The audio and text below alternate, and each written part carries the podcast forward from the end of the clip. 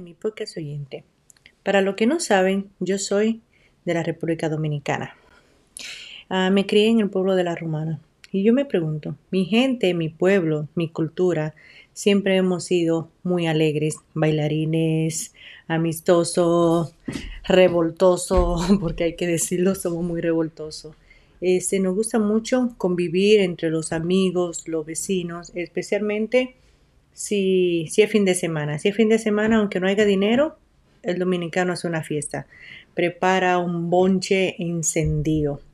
Y en este tiempo de pandemia, yo me pregunto, ¿cómo la harán? Porque fíjense, ejemplo, si llueve, los vecinos tuyos se pasan a tu casa.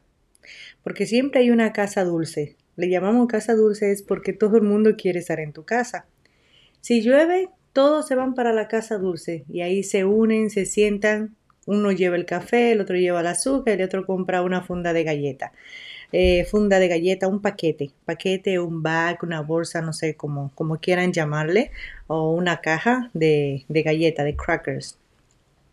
La llevan y ahí nos reunimos, comen, este, hacen cuento, hacen chiste y toda esa cosa.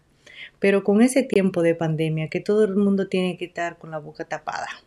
El dominicano habla hasta por lo poro, porque el dominicano no puede estar callado, siempre tiene que estar hablando, siempre hay un tema de conversación, aunque sea para hacer un mal chiste. El dominicano siempre está puesto para eso. Y en este tiempo de pandemia yo solo me pregunto, ¿qué se hará mi gente? Yo voy a, voy a cumplir cuatro años que no voy a mi tierra, pero solamente me pongo a imaginar y eso, he visto la noticia y he escuchado, o sea, este, la mortalidad de la pandemia no es tan grave como aquí. Y al contrario, yo pensé que, que iba a superar a los Estados Unidos, porque el dominicano es muy inquieto, no puede estar sentado tiene que estar todo el tiempo encima del otro, tiene que estar moviéndose, bailando en la esquina al mediodía, jugando dominó, jugando ajedrez, sin camisa, tomándose una cerveza o un Mavi, siempre está haciendo algo. Con ese tiempo de pandemia, ¿cómo se hará mi gente? ¿Cómo se hará mi pueblo? Lo lindo del caso es que creo que han, han aprendido a ser un poco moderado, que de moderación no tenemos absolutamente ni la mínima idea, pero creo que ese tiempo de pandemia a República Dominicana le ha enseñado mucho, porque he visto los números y no han sido tan grave como en muchos países o como aquí en los Estados Unidos.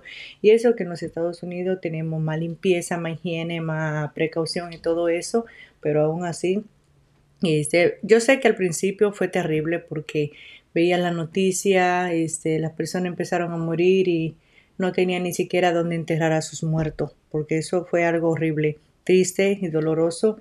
Es, los panteones se llenaron de la noche a la mañana, pero creo que eso lo hizo recapacitar.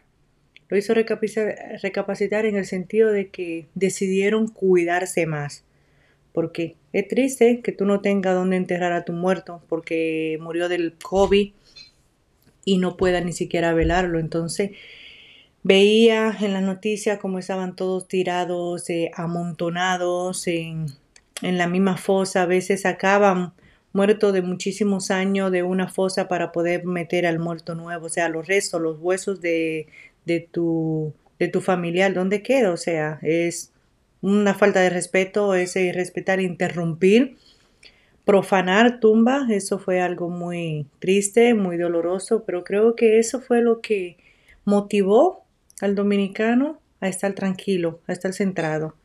Y no sé todavía, la verdad no sé cómo lo han logrado, pero le doy gracias a Dios, a mi pueblo, a mi gente, por ser tan moderado y por ver que las cosas siempre hay que buscarle el lado bueno. Y es lo bueno que tenemos el dominicano, que podemos ver la tormenta y sacamos un chiste de la tormenta. Así que creo que con alegría todo se puede.